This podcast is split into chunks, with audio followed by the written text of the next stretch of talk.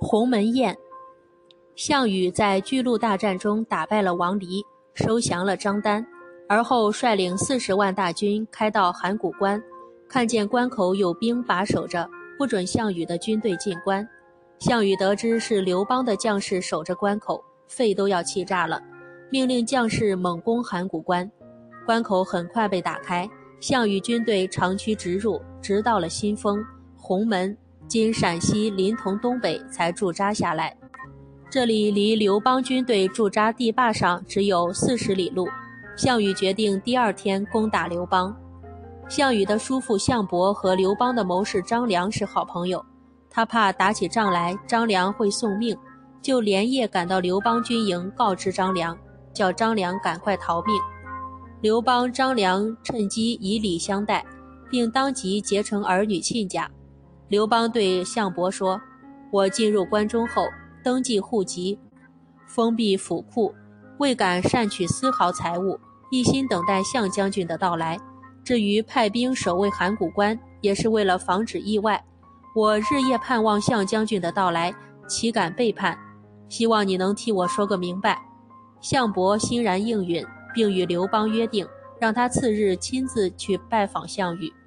项伯连夜赶回楚营，转达了刘邦的心意。他还对项羽说。刘邦具有丰功伟绩而去攻打他是没有道理的，不如以礼相待。其实项羽重兵在握，并不在意刘邦，况且攻打刘邦师出无名，于是便听从项伯的建议，撤销了次日清晨进攻霸上的计划。第二天一大早，刘邦就带领张良、樊哙和一百多人赶到鸿门拜见项羽。刘邦装作十分热情地说。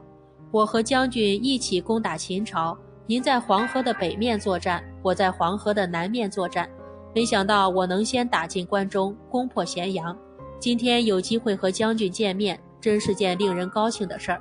听说有些小人在您面前挑拨我和您的关系，请将军千万别听信这些话。项羽是个直性人，见刘邦这样可怜兮兮，怒气很快就烟消云散了。项羽叫人摆上酒席。举杯劝刘邦喝个痛快，态度越来越和气。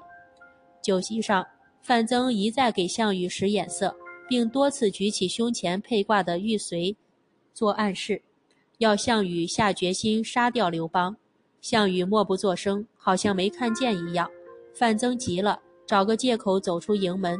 他把项羽的堂兄弟项庄找来，交代他说：“项王心肠太软，你到席上敬酒。”然后舞剑助兴，趁机杀了刘邦。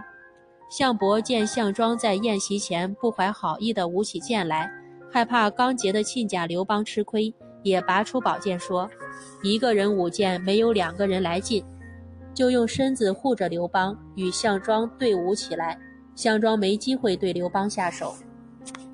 张良见形势危急，找个机会溜了出去，对樊哙说：“宴会上项庄拔剑起舞。”总想对沛公下毒手，樊哙听了，急得大喊：“我去同他们拼了！”他带上宝剑和盾牌，赶到帐前，把几个阻拦的卫兵撞倒，怒目圆睁地冲了进去。项羽看到冲进一个怒容满面的人，急忙按住剑把，喝问道：“你是什么人？”张良急忙上前解释说：“他是沛公的车夫樊哙，一定是肚子饿了。”项羽用赞赏的口气说：“好一个壮士，快赏给他一斗酒，一只猪腿。”项羽看了樊哙一会儿，越发觉得这人豪壮，说：“壮士还能喝酒吗？”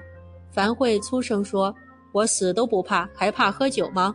当初楚怀王跟大家有约，谁先打败秦军，攻破咸阳，谁就做王。等到大王您的到来。”如此功劳苦功高的人，大王不但没给他奖赏，反而听信小人的挑拨，想去杀害他，这不是跟秦王没什么区别了吗？大王这种做法未免太不近情理了。项羽一时答不上话来，招呼樊哙坐下，樊哙就挨着张良坐下了。刘邦镇定了一会儿，假装要上厕所，樊哙和张良也跟着出去了。刘邦想趁早溜回军营。又怕没了告辞失了礼数，樊哙说：“干大事业的人不拘泥于小小礼节，如今我们好比任人宰割的鱼肉，性命都难保了，还讲什么礼数？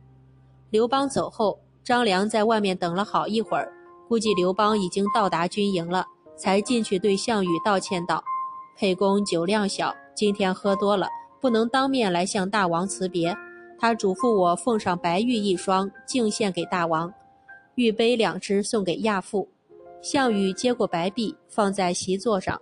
范增气得把玉杯扔在地上，又用宝剑劈碎，叹着气说：“哎，真是没用的人，不值得让我操心。将来争夺项王天下的人一定是刘邦，等着瞧吧！将来咱们这些人都会成为刘邦的俘虏。”鸿门宴拉开了楚汉战争的序幕。